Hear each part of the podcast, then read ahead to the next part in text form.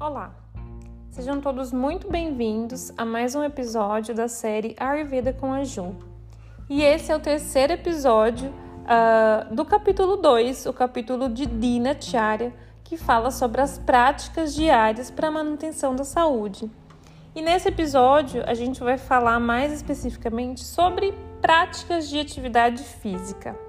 Sejam todos muito bem-vindos mais uma vez e vou falar então para vocês um pouco sobre uh, o que o Ashtanga Hridaya traz nesse segundo capítulo de indicações aí e o porquê uh, da gente realizar essa atividade física, da gente se movimentar, mexer o nosso corpo. Bom, para começar, a gente tem o que a capacidade de gerar movimento pode fazer pela nossa saúde. Então, no texto clássico que a gente está estudando, ele diz que atividade física produz leveza no nosso corpo, capacidade e eficiência para desempenhar diversas atividades ao longo do nosso dia. Ela aumenta o nosso potencial digestivo, ou seja, ela melhora muito o nosso acne, diminui a gordura corporal e aumenta a definição e força dos membros do corpo. Então, só uh, por essa definição aí, a gente já deveria começar a incluir as atividades físicas diariamente, né? E como tudo no Ayurveda, há casos em que a atividade física deve ser evitada também.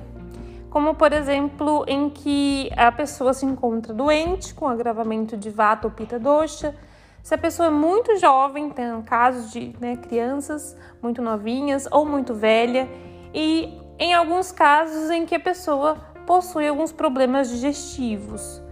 Então, pensando que a gente está falando aqui de dinacharya, de, de rotina diária, a gente precisa lembrar que assim como a gente escova os dentes todos os dias, que a gente elimina as nossas excretas, que a gente lava né, o nosso rosto, que a gente se alimenta, a gente também deveria colocar atividade física uh, como parte desses, desses movimentos diários, né? Então, ela deveria ser realizada uh, de segunda a segunda, né? Não somente durante os dias da semana, nos dias úteis, porque sábado e domingo também são dias úteis para o nosso corpo para cuidar da nossa saúde. Então, atividade física é recomendada diariamente.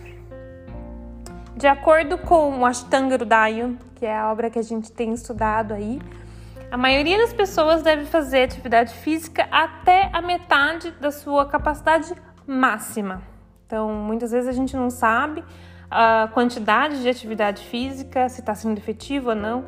Então, o Ashtanga já dizia aí há mais de mil anos o que deveria né, é, acontecer para a maioria das pessoas, pessoas que possuem uma boa saúde, que são fortes, se alimentam de comidas oleosas e pesadas, é o que ele diz, né?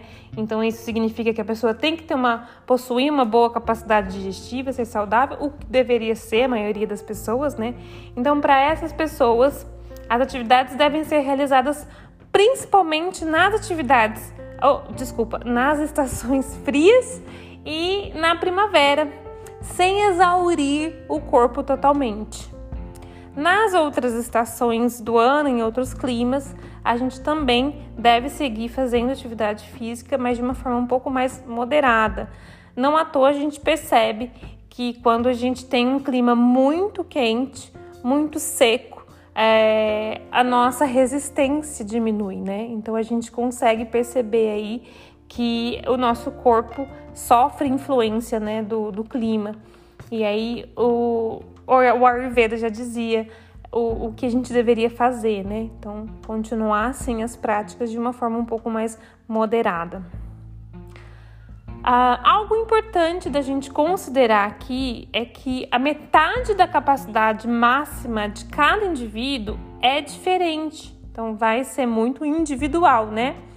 E se você já tem o hábito de praticar algum exercício físico, a sua capacidade vai ser maior porque a tendência do nosso corpo é criar cada vez mais resistência.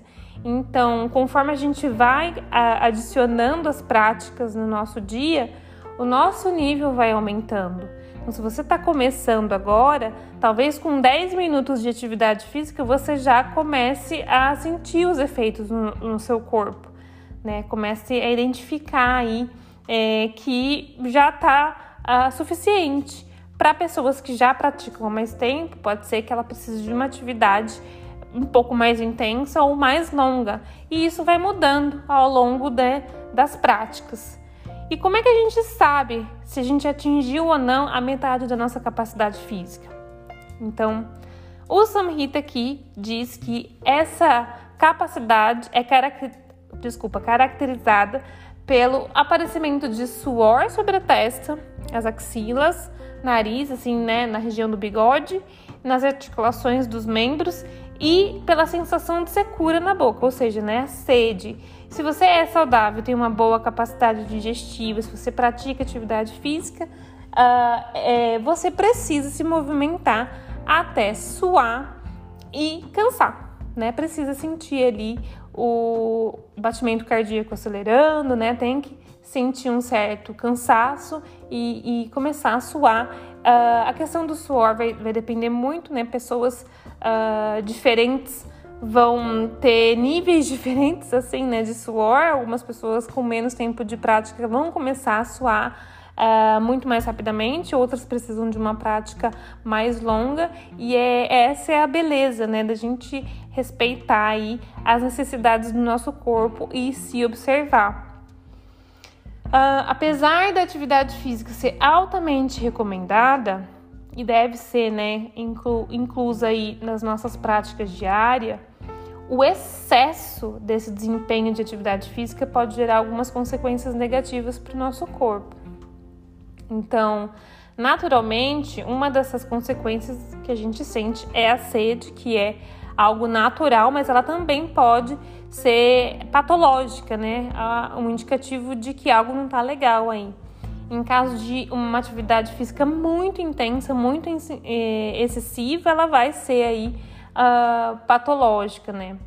O, o, excesso de atividade física de movimento também pode diminuir demais os tecidos do corpo, né? Ou seja, causar uma magreza excessiva, uh, problemas respiratórios, doenças hemorrágicas, exaustão física, tosse, aumento da temperatura corporal, vômito Uh, acho que o vômito é, é comum né, em, práticas muito intensas de atividade física, acho que é algo que a gente consegue visualizar mais facilmente, né? E, e ao invés de contribuir para a gente ter uma boa noite de sono, ela pode ter o efeito contrário, né? Causar muita agitação aí e impactar, inclusive, no sono. Impactando no sono, a gente tem diversos impactos negativos na saúde como um todo, né? Uh, outras atividades que também podem ser consequências, podem ter né, consequências negativas, que são parecidas com essas que a gente tem, né, com excesso de atividade física, é quando a gente passa noites em claro, então a gente fica muitas horas sem dormir, quando a gente faz viagens muito longas, uh, o excesso de atividade sexual, quando a gente ri muito, né, de forma demasiada, quando a gente fala muito e atividades que a gente exerce ao longo do dia que são muito extenuantes, é, muito rigorosas aí, podem ter né, efeitos é, negativos para nossa saúde, parecidos com o, os efeitos da atividade física em excesso. Bom, esse então era o tópico que eu queria tratar com vocês nesse episódio, né? Essa é a indicação, a recomendação do movimento de acordo com a Ashtanga Hridaya.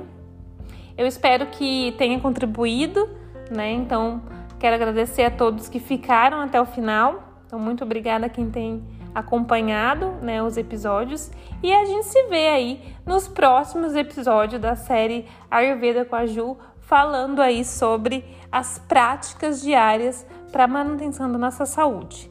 Então, muito obrigada mais uma vez e até mais.